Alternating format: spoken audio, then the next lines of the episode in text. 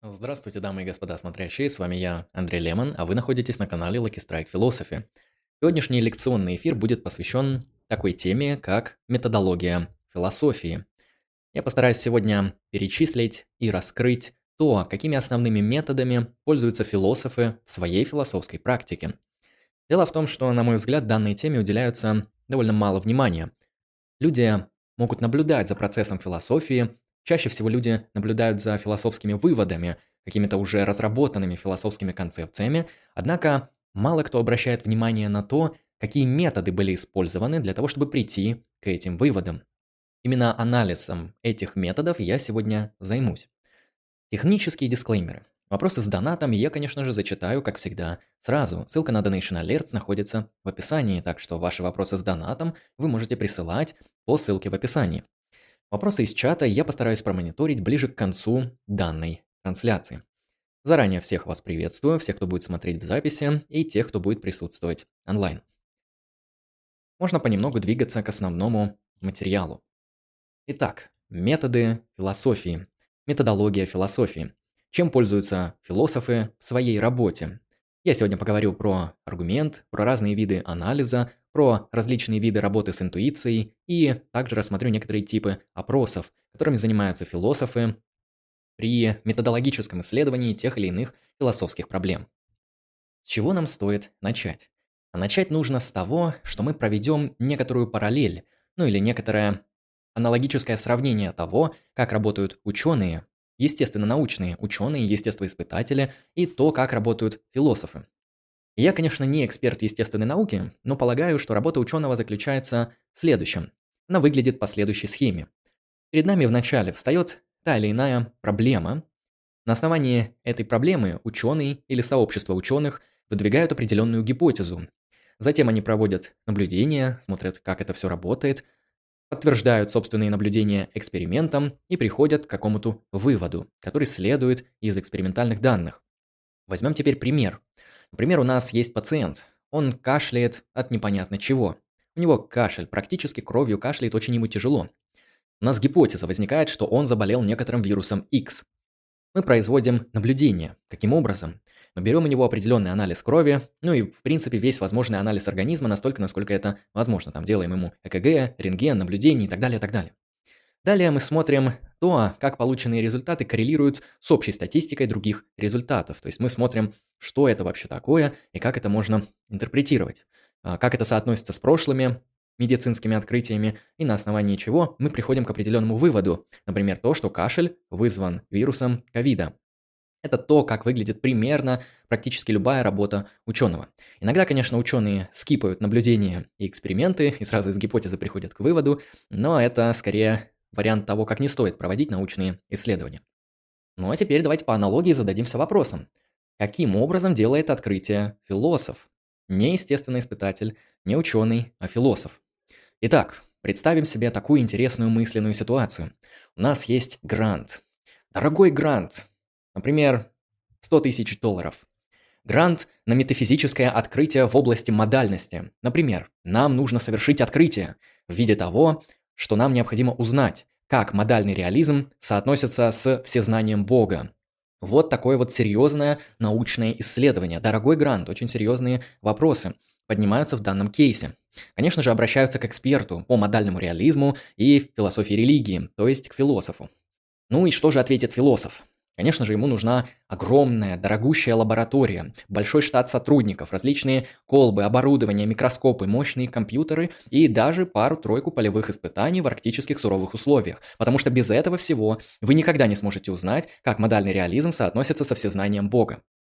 Звучит комично, смешно и глупо. Так, пришел донат, я вынужден прерваться. Так. О, да, вот это я люблю. Вот это я люблю. Стрим, который начинается с больших донатов. Это... Это то, что достойно моего... достойно моего внимания. Как всегда, Блейз. Спасибо большое, Блейз, за огромную сумму. За великолепнейшую сумму, за которую я выпью ближе к концу сегодняшней лекции. Не потому, что у нас есть некоторая функция, потому что я хочу это сделать. Это акт произвола, который я совершаю. Итак, Блейз. 6666 рублей. То есть 4, не 3, 4 шестерочки с покрытием комиссии. Блейз пишет следующее замечательное сообщение. «Андрей, зайчик мой, сокол, ястреб, красавец, спасибо за топ-контент. Поддерживаю рублем и словом. Спасибо тебе, великолепный Блейз, за гениальнейший донат. Вчерашний донат, я его все еще помню. Я его помню, за это тебе большое спасибо. И спасибо тебе за сегодняшний огромнейший донат в 4 шестерки. Ты просто солнце всех солнц, а, светоч, свек светочей философии. И это действительно мотивирует меня а, делать еще больше контента. Ибо сегодняшнюю лекцию я сделал на энтузиазме. Она не победила ни на каком аукционе, я решил, что надо что-то сделать. И да, сегодня мы сделаем данную лекцию, и после я тебе еще раз скажу, Блейз, спасибо, после того, как будет эта лекция. А так, конечно, пау! Благодарю. Посылайте, посылаю тебе воздушный поцелуй, огромное сердечко и личное благодарствование. Ты прекрасен, как всегда. Спасибо за поддержку. Поэтому потом я еще раз это прокомментирую все после основного материала. Итак, ну, если вы, кстати, многоуважаемые зрители, хотите меня опять прервать, то можете это сделать с донатом. Вот, учитесь у Блейса. Хорошо, вернемся к нашему гениальнейшему, великолепному мысленному эксперименту, который звучал фундаментально комично. Очевидно, что философу, который занимается модальностью, метафизикой, философией религии, возможно, даже этикой, политической философией и эпистемологией, не нужны ни лаборатории, ни штат сотрудников, никакие технические приблуды, колбы, микроскопы, компьютеры и даже пару-тройку полевых испытаний. Философу ничего из этого не нужно. Вопрос, каким же тогда образом, если философ не пользуется ничем из всего вышеописанного и другими техническими приблудами, то как тогда делает философ собственные открытия? Неужели вы хотите сказать, что философ – это человек, который сидит у себя дома или сидит в кресле на кафедре, эм, пользуется ручкой, карандашом, возможно, самым дешевым компьютером, на котором можно что-то напечатать, и выдумывает всю философию из головы? Вы хотите просто-напросто сказать всем философам в лицо, что они могут не пользуясь дорогими предблудами, совершать философские открытия, они могут, сидя в кресле или дома на диване, заниматься философией. Неужели это так? К счастью, это так, поэтому философия – одна из самых дешевых областей научного познания. Ну как научного, философского. Будем разделять все же науку и философские дисциплины. Вопрос. Раз философу не нужны эти сложные экспериментальные методы, эти огромные штаты сотрудников и непонятные вычислительные мощности, то что ему нужно? а ему нужно несколько методов. Например, концептуальный анализ. Именно с анализа этого метода я начну. Он является одним из самых популярных методов на протяжении всей истории философии. Что же такое концептуальный анализ? Да, уточним сразу, что философы очень редко прибегают к экспериментальным возможностям, чтобы исследовать те или иные философские топики. Обычно философы действительно, сидя в кресле, из головы решают философские задачи. Поэтому, когда вы слышите упрек, эта философия всего лишь выдумка из головы, большая часть философии, 90% философии, а может быть и 99% философии, это буквально выдумка из головы, что не уменьшает ценность последней. Что такое концептуальный анализ? Что это за такой метод? Концептуальный анализ. Ну, концептуальный подразумевает, что мы будем направлять наш анализ, а анализ – это процедура расчленения, разложения на составные элементы концепции. Что такое концепция? Это уже более сложный онтологический вопрос, который можно посвятить которому целую отдельную лекцию. Но если кратко, концепции – это термины, понятия, определения, это все синонимы в данном контексте, которые мы используем в нашей лингвистической практике. Например, концепция холостяка включает в себя такие признаки, как неженатый мужчина. Концепция базы включает в себя признаки приказ Израиля. Наверное, это нужно к экспертам обращаться. Так вот, Концептуальный анализ. В чем заключается суть данной процедуры? Концептуальный анализ направлен на выделение необходимых и достаточных условий применения определенного термина X. Что такое необходимое условие? Что такое достаточное условие? Это очень сложный кейс из логики. Я постарался на слайде определенным образом это формально изобразить. Итак, у нас есть некоторый x. У этого x должно быть необходимое условие. Необходимое условие может быть выражено довольно простой импликацией. А следовательно, P. Ну, а точнее, если А, то P. Или А имплицирует P. Наверное, так будет лучше сказать. Это будет необходимое условие в нашем анализе.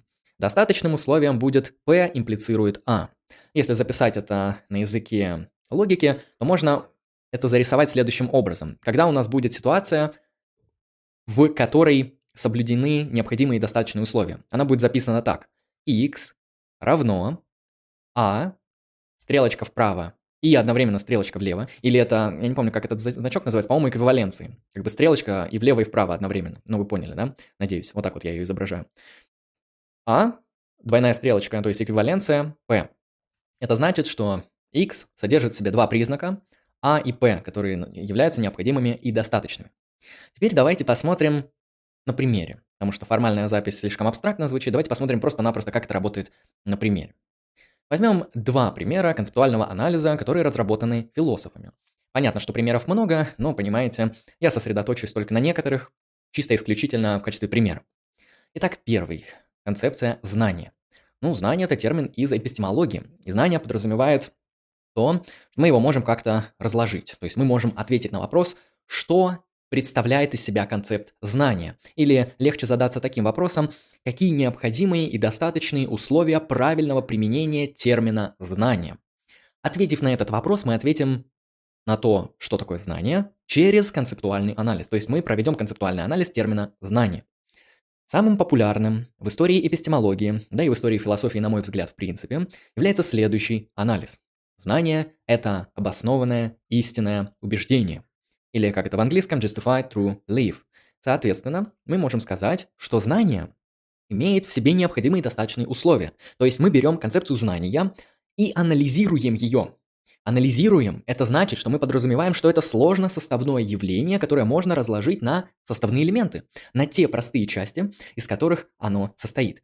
И если разложение на эти простые части сможет установить отношение эквивалентности между левой частью нашего определения и правой, то это значит, что мы провели правильный концептуальный анализ. Мы выделили необходимые достаточные условия.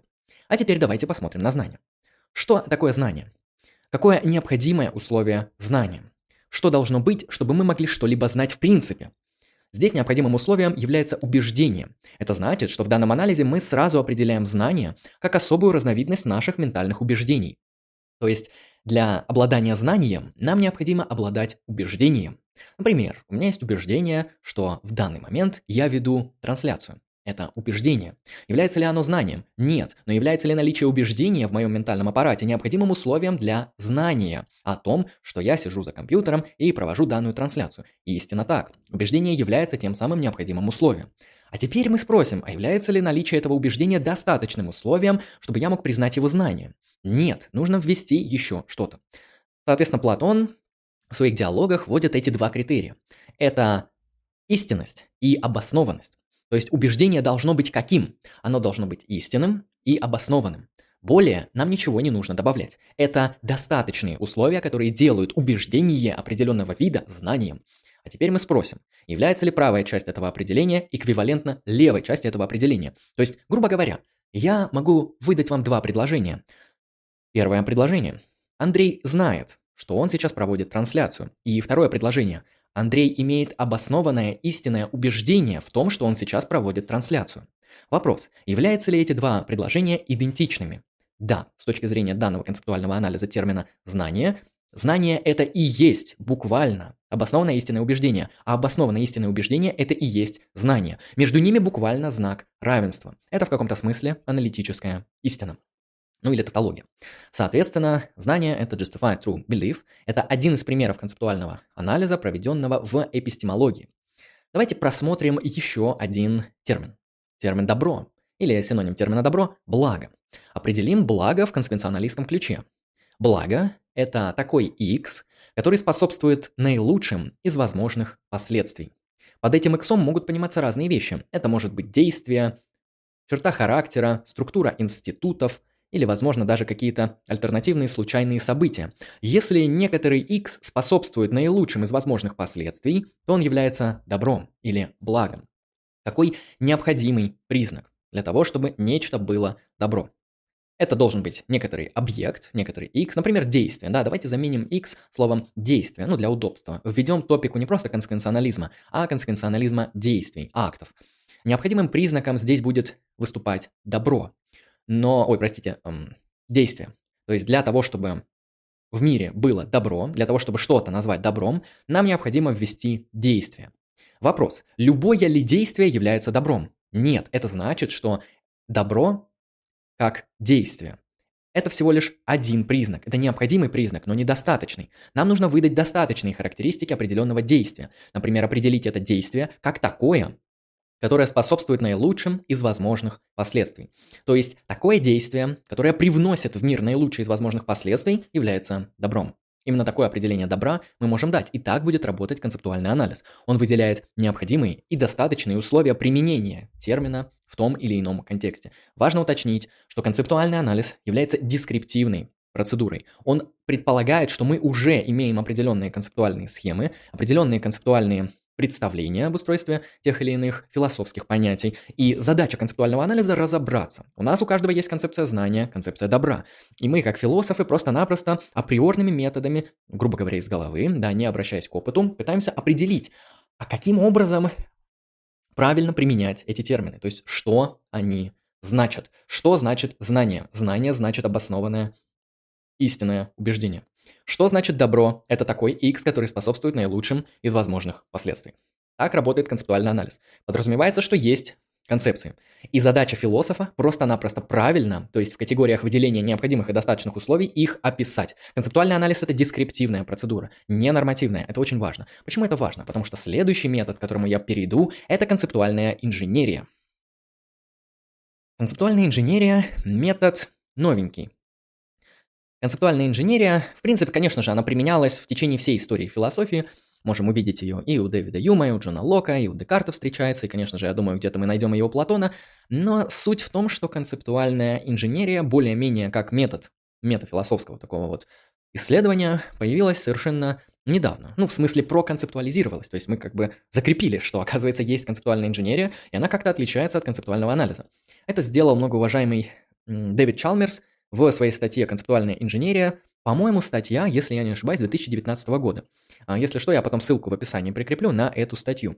Вот, соответственно, я, конечно, не уверен, что до Чалмерса никто не знал про концептуальную инженерию, но вот Чалмерс один из первых, кто более-менее ее тем или иным способом прояснил. Ну, то есть объяснил, чем мы занимаемся, когда занимаемся концептуальной инженерией. И теперь зададимся вопросом. Что такое концептуальная инженерия? Концептуальная инженерия подразумевает редактирование и нормативное конструирование концепций. Чем вызвана потребность концептуальной инженерии? Потребность концептуальной инженерии вызвана во многом недостатками концептуального анализа.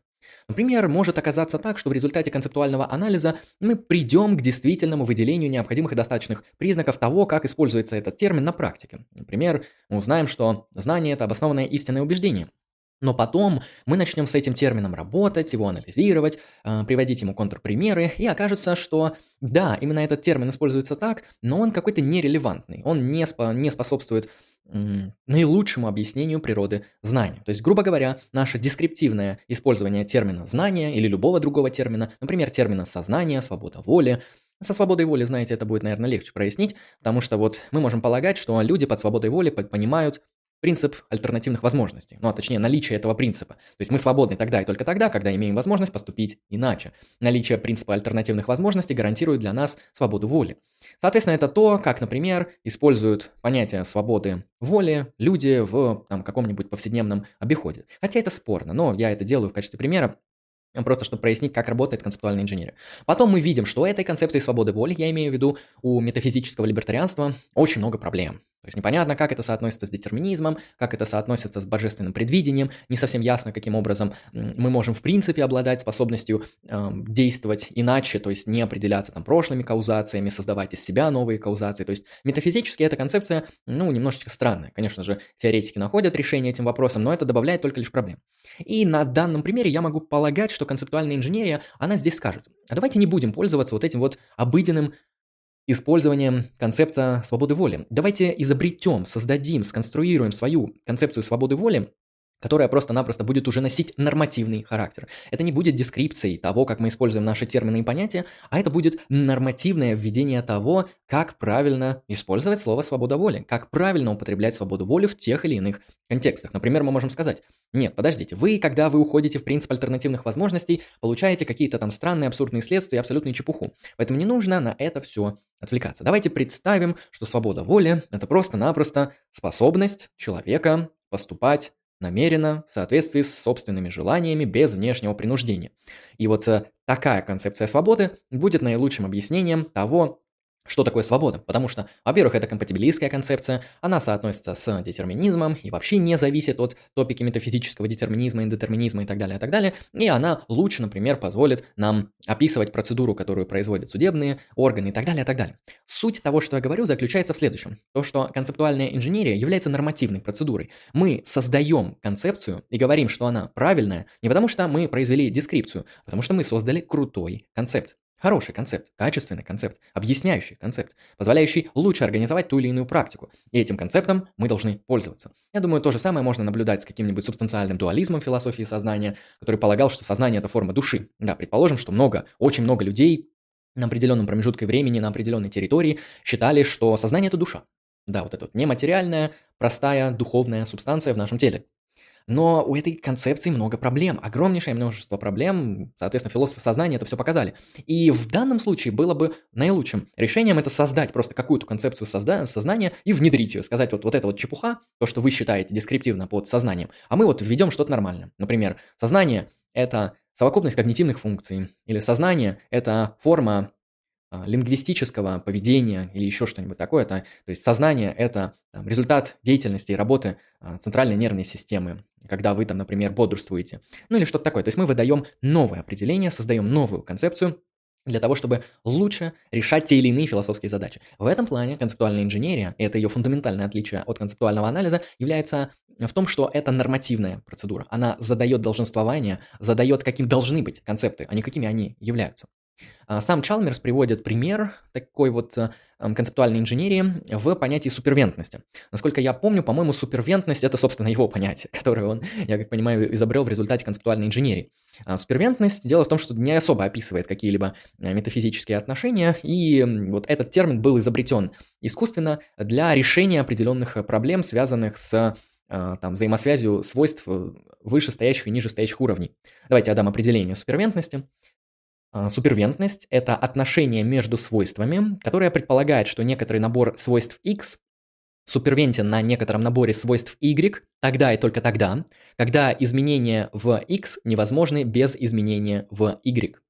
Грубо говоря, супервентность – это метафизическое отношение между двумя видами свойств, которые друг друга детерминируют – Ниже стоящий уровень, который обозначается в метафизике основанием супервентности, он является детерминирующим для супервентных свойств. Грубо говоря, это значит не только то, что он их определяет, но и то, что изменение супервентных свойств ни в коей мере невозможно без изменения основания супервентности. Ну, примеров может быть много, я приведу пример с пикселями. Итак, э, у меня сейчас на мониторе текст. На нем написана концептуальная инженерия, ну и все, что вы видите на слайде. Соответственно, вы видите определенные да, свойства, например, текст э, и красивую сине-розовую презентацию. А теперь вопрос. Являются ли эти свойства, грубо говоря, первичными? Или под ними находится что-то еще? В данном случае эти свойства супервентны на других свойствах. Они супервентны на свойствах пикселей. То есть у нас есть расположение пикселей на экране монитора, на которых супервентно возникает такое свойство, как текст, который вы видите на презентации.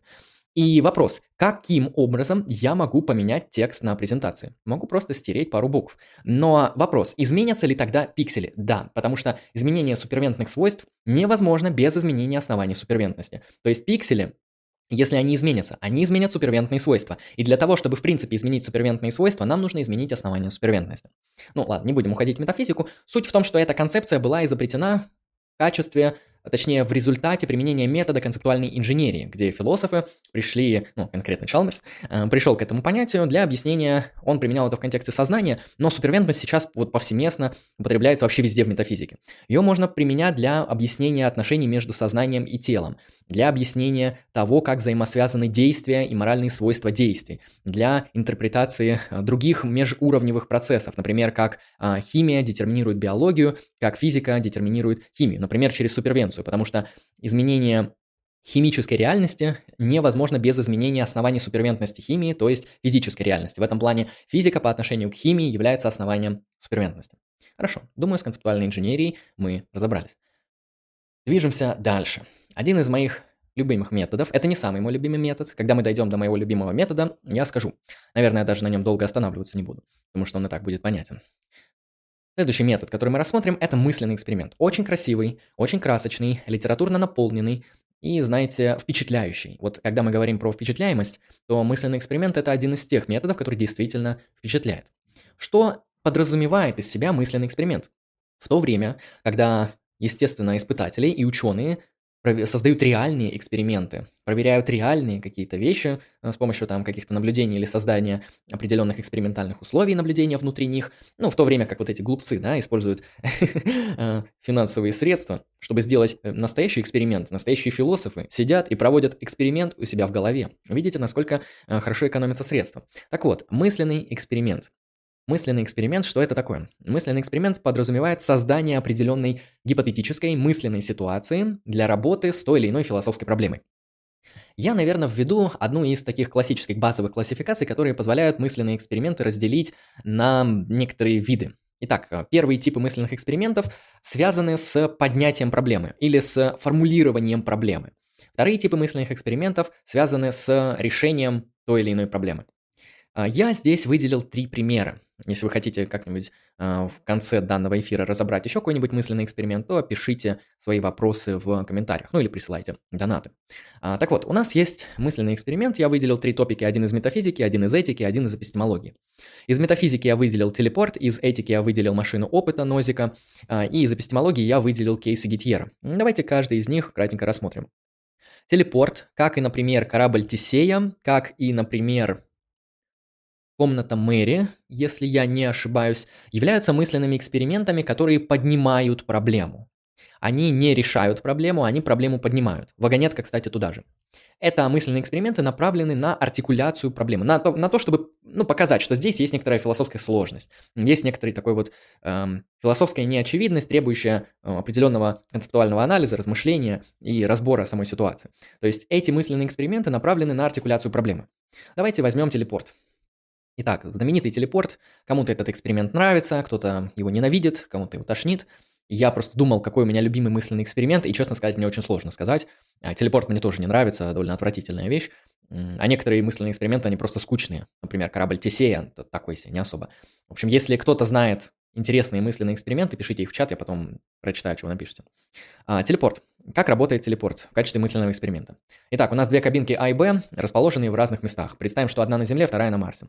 Когда вы, как человек, заходите в кабинку А, вас полностью сканируют, ваши физические данные а, о вашем организме полностью оцифровываются. Что происходит в кабинке А? Ваше тело а, разбирается на атомы, и информация, которая скопирована на это, в этой кабинке мгновенно передается в кабинку Б, и там начинает мгновенно, опять же, создаваться точно такая же откопированная копия из кабинки А. Ну, то есть телепорт. Вы заходите в кабинку А, вас копируют, разбирают на атомы, а в кабинке Б откопированная информация создается по другим атомам. Вот. А вы телепортировались на Марс, грубо говоря так. В точно таком же физическом виде, как вас скопировали вот буквально секунду назад. А, это проблема Зачем сформулировано? То есть зачем нам нужен этот мысленный эксперимент? Он нужен, чтобы поднять проблему, связанную с тем, как мы понимаем тождество личности. Является ли условие непрерывности важным для установления тождества личности? Является ли эм, условие непрерывности важным для выживания? Потому что может произойти так, что личность сохранится, а выживания нет. Это очень такая тонкая топика в антологии личности. Я, наверное, не буду ее раскрывать, а уйду в дебри. Но суть в том, что эта проблема тоже поднимается. А, в то же время мысленный эксперимент с телепортом задается, да, вот этими вопросами. А, если личность сохраняется, если тождество личности сохраняется, то на основании какого критерия, и дальше мы уже начинаем отвечать. А, почему? Например, там непрерывность нарратива непрерывность психологических состояний, или там непрерывность души, или еще, еще чего-нибудь странненького, и так далее, и так далее. То есть сам мысленный эксперимент телепорта артикулирует проблему, он не дает какого-то решения имплицитного. Примерно так он выглядит. Теперь давайте посмотрим один из мысленных экспериментов, уже, на мой взгляд, более интересный. Эксперимент из э, этики. Из такого кейса, как благополучие. То есть, что такое well-being? Это один из кейсов из этики, и там есть разные теории. А, есть теория гедонизма, теория информированных предпочтений, ну, теория, в принципе, преференций, теория префер... то, что эм, благополучие – это реализация преференций, и то, что благополучие – это объективный список. Ну, в общем, кто шарит в теме, тот шарит. А, на что направлена машина опыта, которую создал Нозик? К счастью, он машину опыта не создал, он создал мысленный эксперимент про машину опыта. Машина опыта Нозика, как мысленный эксперимент, направлена на критику и опровержение концепций гедонизма. То есть концепции благополучия, которая связана с гедонизмом. Ну, гедонизм подразумевает, что единственными внутренне ценными объектами являются приятные психологические состояния. То есть внутренней ценностью обладают приятные ментальные состояния, они же удовольствия. Они же, хотел сказать, гидоны, ну, в принципе, счастье. Удовольствие, счастье, гидоны, а, ну или просто-напросто приятные психологические состояния. Потому что удовольствие – это и есть приятное психологическое состояние. Кстати, я сейчас провел концептуальный анализ. Как выглядит машина опыта? А, представьте, что вы можете лечь в определенную машину, где ваш организм будет к ней хорошо профессионально подключен, которая сможет создавать любую иллюзию опыта. То есть эта машина, она будет напрямую подключена к вашему мозгу и будет создавать удовольствие от того или иного опыта. Ну, то есть, грубо говоря, к ней, когда вы подключитесь, в вашу голову будут поступать там электрические импульсы, которые будут воздействовать на ваш мозг. Вы будете как бы в таком вот очень-очень реалистическом сне, который ничем не отличим от э, той реальности, в которой вы находитесь. И в этом сне вы будете получать вот максимальное э, удовольствие настолько, насколько это возможно и в максимально долгом промежутке времени.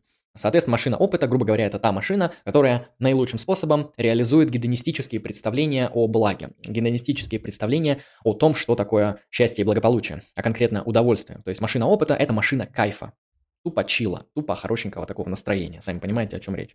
И в этом плане Нозик пытается показать, что люди не готовы больше, большая часть людей не готовы войти в машину опыта, а это значит, что гедонизм ложен. Потому что гедонизм утверждает, что единственной внутренней ценностью обладает удовольствие. Если мы принимаем эту посылку, то мы с необходимостью готовы войти в машину желаний. Много людей не готовы войти в машину желаний, значит удовольствие не обладает единственной внутренней ценностью. Вот.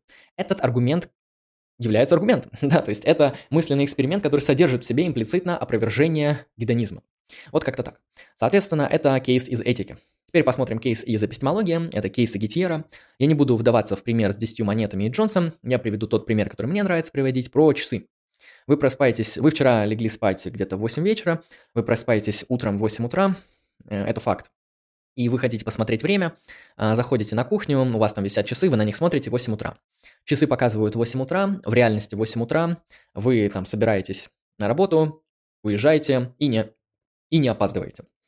А, соответственно, в чем проблема?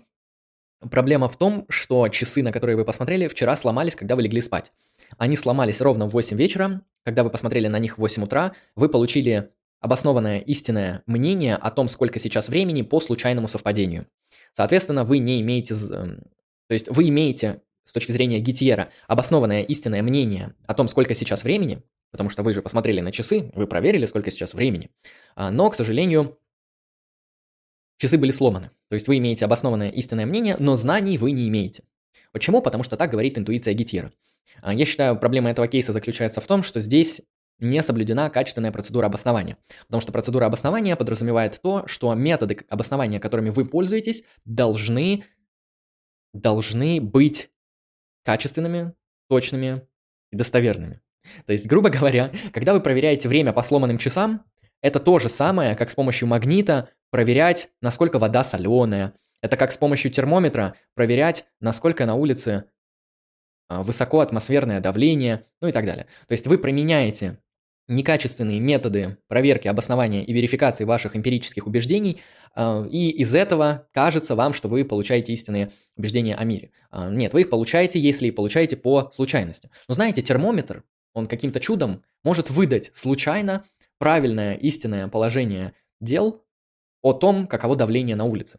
Ну, вдруг такое возможно, я не эксперт в этой технике. Ну, предположим, вы там открываете термометр, там минус 5, и атмосферное давление минус 5, если оно так измеряется. И вы по термометру измерили атмосферное давление, это оказалось истинным, ну все, у вас есть обоснованное истинное мнение э, по термометру в контексте того, сколько на, уров... на улице сколько на улице атмосферное давление, поэтому вот вы на самом деле там знаете. Ну, это глупость. А, я полагаю, что данные кейсы Гитьера, они строятся на такой вот эм, предположении, что обоснование вообще может быть любым.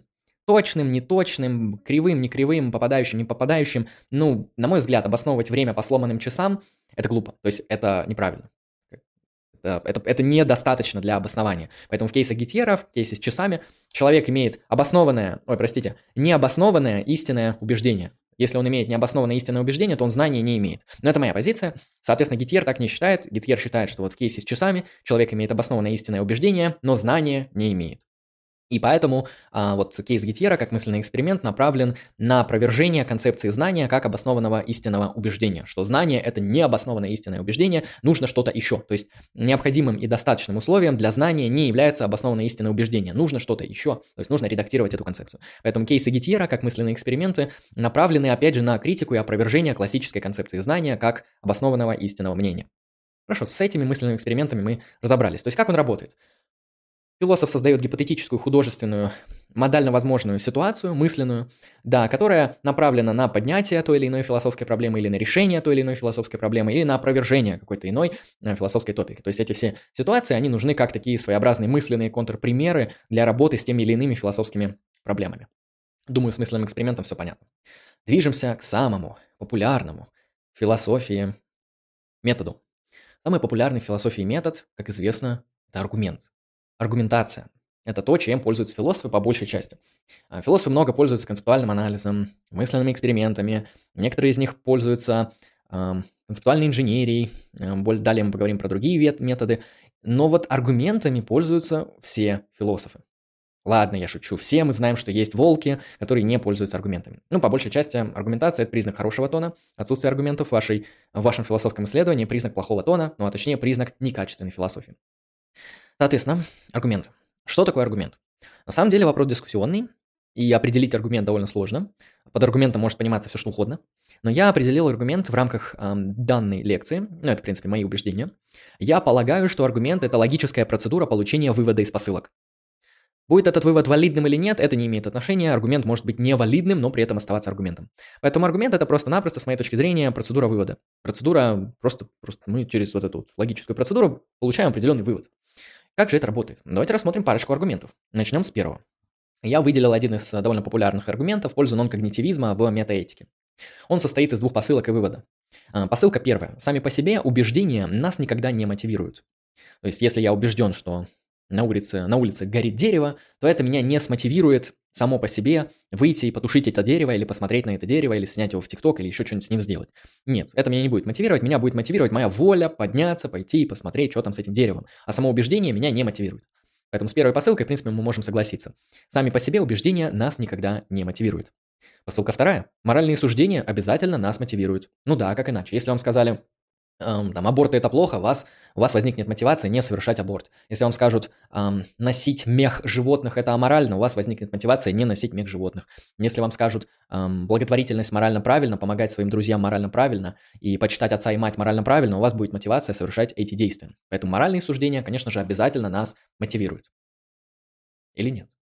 А, эти дебаты уходят в топику интернализма и экстернализма по вопросам моральной мотивации.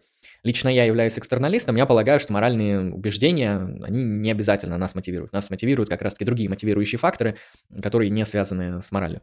А, это экстерналистская позиция, то, что нас мотивируют наши там желания, преференции э, и так далее. А сами моральные суждения, моральные убеждения нас не мотивируют. Это экстер, экстернализм по вопросам моральной мотивации.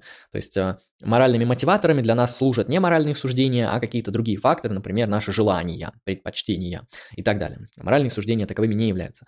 Эм, эта позиция по популярности, я вот не помню, на Philosophy Paper, по-моему, собрала 38% сторонников. В то время есть моральные интерналисты. Я экстерналист, есть интерналисты по вопросам моральной мотивации.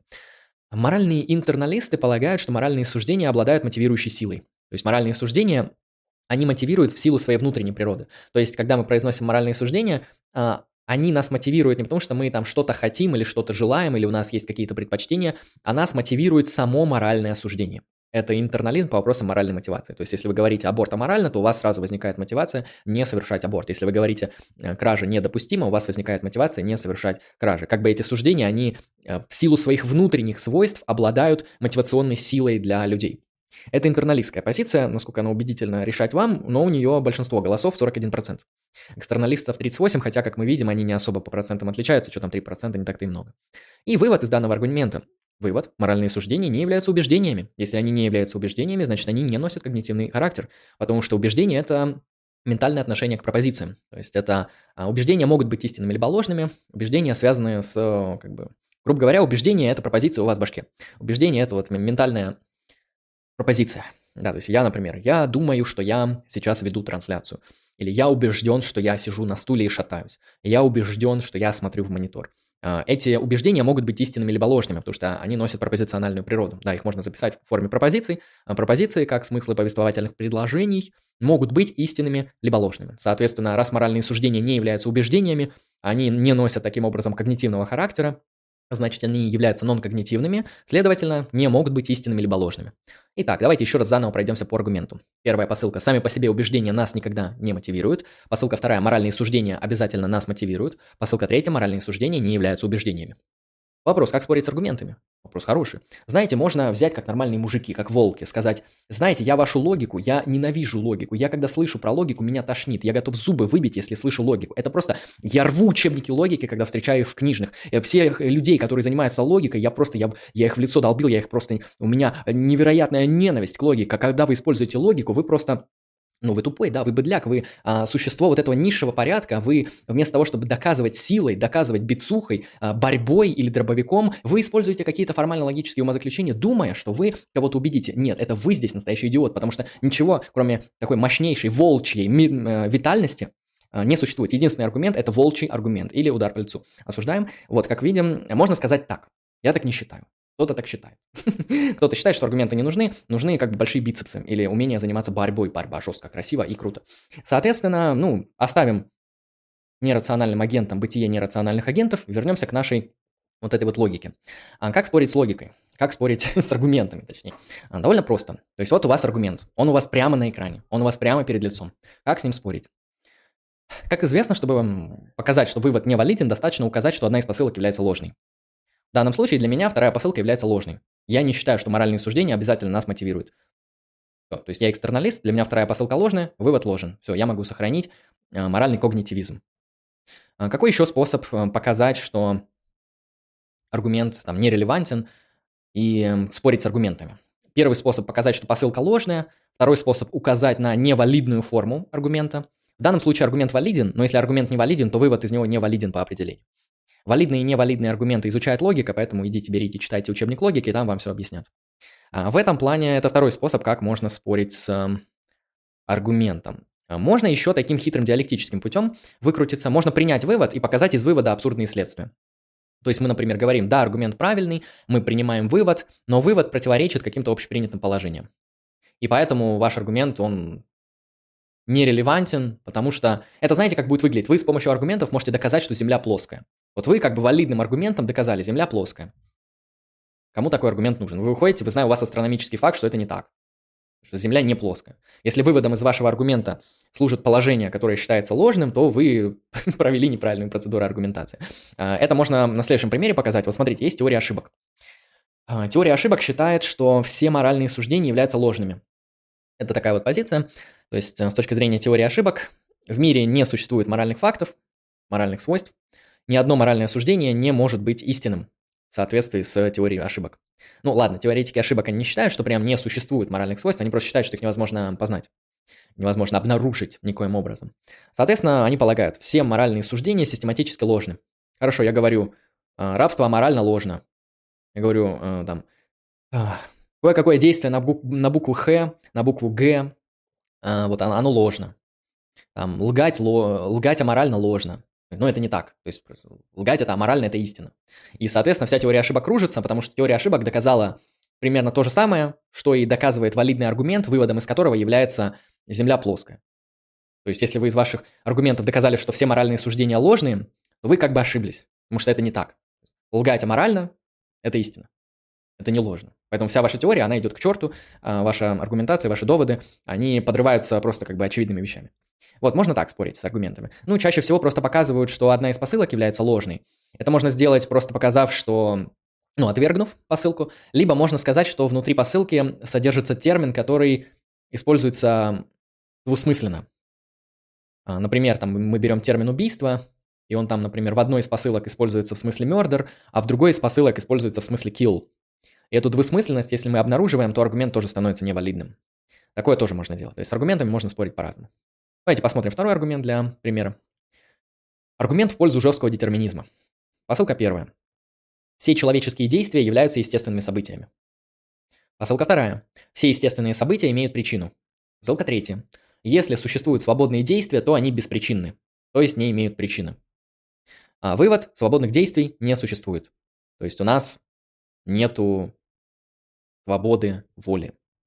Это аргумент в пользу жесткого детерминизма. Что с ним не так? Все довольно просто. Посмотрите на третью посылку. То есть почему вы, откуда вы взяли, ладно, я знаю, откуда взяли, из метафизического либертарианства. Откуда вы взяли, что если существуют свободные действия, то они беспричинны.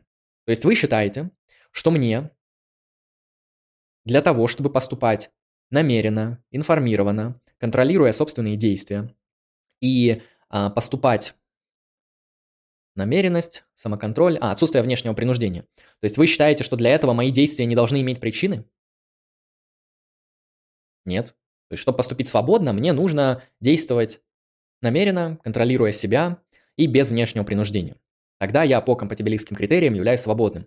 Причины мои действия, без причины, что за чепуха? То есть на, на кой черт мне вот это вот нужно? Нет, то есть у вас проблема в третьей посылке. Я не разделяю третью посылку, не знаю, как вы. Может быть, вы считаете, что все свободные события не имеют причины, то есть они без причины, тогда вам нужно спорить с этим аргументом каким-то альтернативным способом. Я как компатибилист просто говорю, третья посылка ложная. Чтобы быть свободным, нам не нужно эм, действовать без причины. Вот, и, соответственно, третья посылка ложная, аргумент не валиден. Все довольно просто. Перейдем к следующему методу. С аргументами, я думаю, понятно. Следующий. Мой любимый, самый эффективный, всегда работающий, самый убедительный, великолепнейший, прекрасный, интересный и, соответственно, основной философский метод – это интуиция. Интуиция. Все мы, мужики, пользуемся интуицией. Девушки тоже. Пользуйтесь интуицией. Интуиция может быть определена как додискурсивное понимание или непосредственное понимание, или ситуация, в которой мы схватываем очевидность некоторого положения. То есть, когда мы а, имеем ситуацию очевидности, когда мы додискурсивно понимаем истинность некоторого положения, мы имеем интуитивное знание этого положения. Это интуиция. Интуиция работает вообще везде.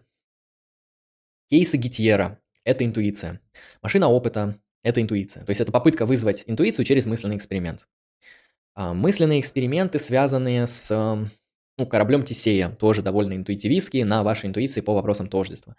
А, там, мысленные эксперименты с модальностью. Ну, я, наверное, сейчас не вспомню какой-то конкретный.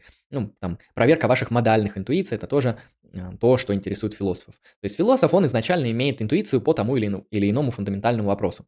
Например, философ интуитивно полагает, что добро как-то связано с последствиями последствиями каких-то событий. Происходят события, они имеют последствия, и события этого последствия определяют это событие как хорошее или плохое. Как правильное или неправильное, как доброе или злое. Это консеквенционалистская интуиция. Дальше философ ее может привести в виде мысленного эксперимента, в виде концептуализации, в виде прояснения, но за всем этим процессом, за мысленным экспериментом, за концептуальным анализом, за инженерией, за аргументацией стоит база, стоит интуиция. Без этой интуиции у вас ничего не, будет вообще. Как бы философская работа не пойдет никуда, она не двинется, если у вас не будет интуиции по тому или иному фундаментальному вопросу. А интуиция – это определенное додискурсивное понимание. То есть, например, вы полагаете, что тождество личности как-то связано с памятью. То есть вы полагаете, что вы сейчас и вы тогда – это один и тот же, потому что вы помните. Это психологический подход. Дальше мы просто это концептуализируем, начинаем спорить, приводить аргументы за, против, доводы и так далее, и работать с этим всем. Соответственно, интуиция. Теперь давайте посмотрим несколько примеров интуитивно достоверных истин. Целая больше своей части.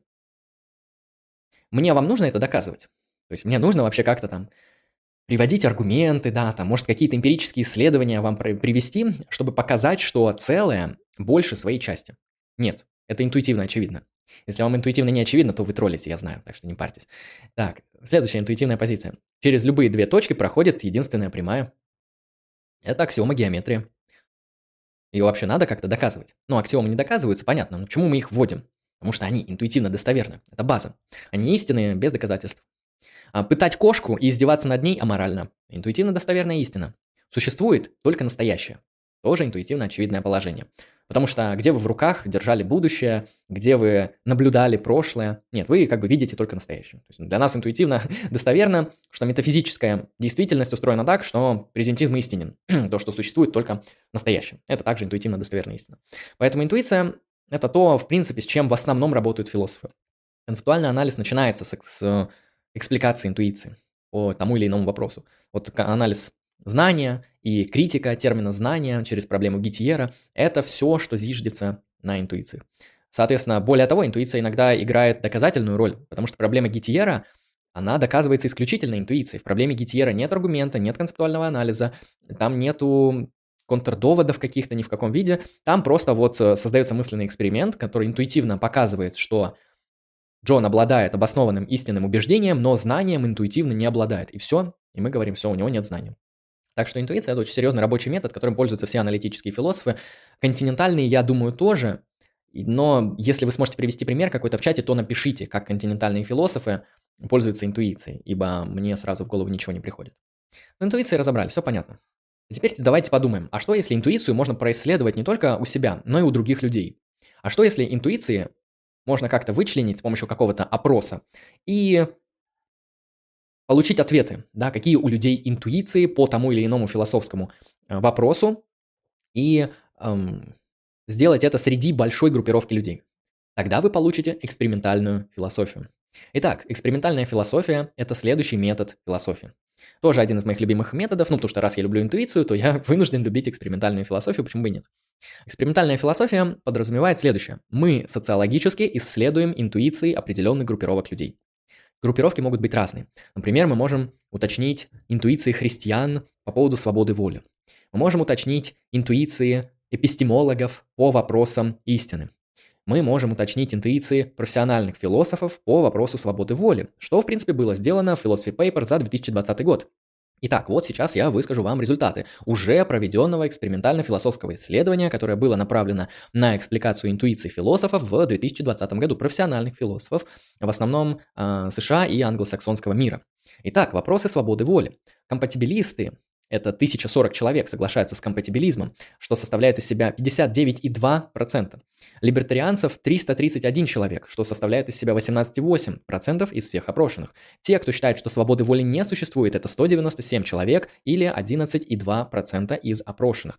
А, те, кто придерживается какой-то иной альтернативной позиции, это 200 человек или 11,4% философов. Следовательно, компатибилизм более привлекательная для философов позиция, потому что 59,2% философов из опрошенных, а, согласно Philosophy Paper, разделяют позицию, что компатибилизм более интуитивно достоверен, чем все остальные позиции. Вот, либертарианцев только 18,8, а сторонников отсутствия свободы воли 11,2. В этом плане компатибилизм господствует. Компатибилизм более интуитивная позиция. Вот, поэтому то же самое можно проводить, такие же опросы, не только среди философов. Можно проводить среди сантехников, среди дотеров, среди зрителей Lucky Strike Philosophy, ну и так далее, и так далее. То есть, когда мы с помощью каких-то опросов собираем данные об интуициях людей по тем или иным вопросам, то есть какая позиция им ближе, какой они склоняются, какая для них интуитивно более достоверна, мы исследуем экспериментально социологическими методами интуиции определенных группировок людей. Примерно так это работает. Это и есть экспериментальная философия. Что же такое следующий метод? Анализ обыденного языка. Анализ обыденного языка – метод, который был популярен во второй половине 20 века. Сейчас он тоже довольно а, часто понимается, довольно полезен а, при анализе тех или иных кейсов. Так, что же такое анализ обыденного языка? Кто это такой и с чем его едят? Ну, анализ обыденного языка, наверное, наиболее популярный философ, который сразу здесь возникнет для понимания этого кейса, это Гильберт Райл. Гильберт Райл – это один из философов обыденного языка. Туда же можно отнести Остина, Джона Остина. Что это такое? Анализ обыденного языка – это метод лексикографического анализа того, как используется термин X среди группы людей. То есть у нас есть люди, они пользуются языком, обыденным языком, используют в этом языке разные термины. Например, термин «мышление» и термин «аморально». Мышление – термин из философии сознания, термин «аморально» из этики. Вот люди в обыденном языке используют эти слова. И задача лексикографа, или как лучше его назвать, или аналитика обыденного языка, это просто посмотреть, как мы используем эти слова как мы пользуемся этими а, терминами, и в каких контекстах они возникают, и какой смысл они имеют этих, в этих контекстах, и какой смысл они имеют в других контекстах. И давайте приведем два примера результата анализа обыденного языка. Ну, возьмем термин «мыслить» и зададим вопрос. Могут ли мыслить медузы или машины? Все довольно просто. С точки зрения анализа обыденного языка мы не используем термин «мыслить» применительно к медузам или машинам. Термин «мыслить» мы используем к довольно взрослым людям, и, может быть, некоторым животным, наподобие приматов, собак, которые, ну, достаточно имеют хорошую развитую нервную систему. Термин «мыслить» мы не используем по отношению к медузам или машинам. Грубо говоря, те, кто его так используют, они не совсем правильно используют язык, потому что обыденное использование, или вот, как говорится, статистически более вероятное использование термина «мыслить» – это применительно к людям. Вот чаще всего термин «мыслит» применяется к людям. Поэтому могут ли медузы мыслить или машины? Нет, не могут. Мы же так язык не используем, поэтому не могут. Это глупо. А, следующий термин, который мы проанализируем, термин «аморально». Термин «аморально» мы используем по отношению к действиям, которые, например, не соответствуют безусловным обязательствам. Ну, если что, безусловные обязательства – это категорический императив. То есть есть у нас в обществах абсолютные запреты, например, на кражу, на ложь, на изнасилование, на убийство, на воровство, на грабеж. И те люди, которые действуют, нарушая данные безусловные запреты, почему они безусловные? Потому что они не зависят от условий. То есть красть всегда аморально, лгать всегда аморально, насиловать всегда аморально. То есть не при каком-то условии насиловать неправильно, а всегда неправильно насиловать. И, соответственно, те люди, которые нарушают безусловные обязательства моральные, а, мы к ним применяем термин «они поступили аморально» или их действия являются аморальными. То есть, грубо говоря, те действия, которые противоречат безусловным обязательствам, они аморальны. Именно так люди чаще всего используют термин «аморально». Я, кстати, убежден, что, скорее всего, люди термин «аморально» используют к наилучшим или наихудшим последствиям. Но это нужно проверять. Поэтому анализ обыденного языка показывает, что термин «аморально» используется к нарушению безусловных обязательств. И, соответственно, что такое аморально, что такое зло, это нарушение безусловных обязательств. А вот так работает анализ обыденного языка. Ну, теперь зададимся самым главным вопросом. Самым главным вопросом философской методологии. Где волкология? То есть я рассказал про какие-то сложные странные вещи. Какой-то концептуальный анализ, какая-то непонятная инженерия, а, что-то там аргументы, вообще как бы хрень для быдла. А, где волкология? Где здесь волкология? Почему я ни слова не сказал про это? Потому что я самое сочное оставляю всегда напоследок. Итак, что такое волкология и как применять волкологию? Я тут привел наилучший пример, сейчас все увидите. Итак, волкология – это создание афоризма, базы или житейской мудрости. А, философ, а, ну или в принципе теоретик, потому что волкологом может быть не только философ, но и психолог, и рэпер, МС или даже обычный человек, но философ в том числе. А, волколог весь свой творческий потенциал направляет на создание фундаментально хорошего, проработанного, качественного афоризма, базы или житейской мудрости. То есть, когда мы употребляем термин «это база», или мы читаем какое-то сообщение и говорим «да, чел сказал базу», а, это значит, что чел профессиональный волколог. Житейская мудрость, база, а, афоризмы – это и есть произведение волколога. Поэтому, когда вы спрашиваете, что заключает в себе волкология, как Э, философский метод, я говорю, что это создание базы житейской мудрости и профессиональных афоризмов. А теперь давайте возьмем несколько волкологических примеров для анализа. Цитирую. «Кто сражается с чудовищами, тому следует остерегаться, чтобы самому при этом не стать чудовищем». Фридрих Ницше. Это пример афоризма. А теперь следующий пример. Есть истины, которые истины лишь послезавтра, и такие, что были истины еще вчера, а некоторые не истины ни в какое время. Карлов Густав Юнг. Это пример базы. Следующий тезис. Человек может стать человеком лишь благодаря воспитанию, а это уже житейская мудрость. Соответственно, первый, первая цитата – это афоризм, афоризм Ницше. Вторая цитата про истину – это база Карлова Густава Юнга. И третья цитата – это житейская мудрость Иммануила Канта. Как видим, это вот три примера того, как может работать волкология в контексте философии. Ну, Юнг не совсем философ, ну ладно, зато красиво звучит. Кант и Ницше – это философы. Ну и в том числе волкологи, профессиональные, кстати. Вот так вот. Основной материал закончен. Мы разобрали сегодняшнюю философскую методологию, поговорили о разных интересных методах философии, и сейчас я прервусь на парочку минут, потом я зачитаю чат, и после этого я закончу данную трансляцию.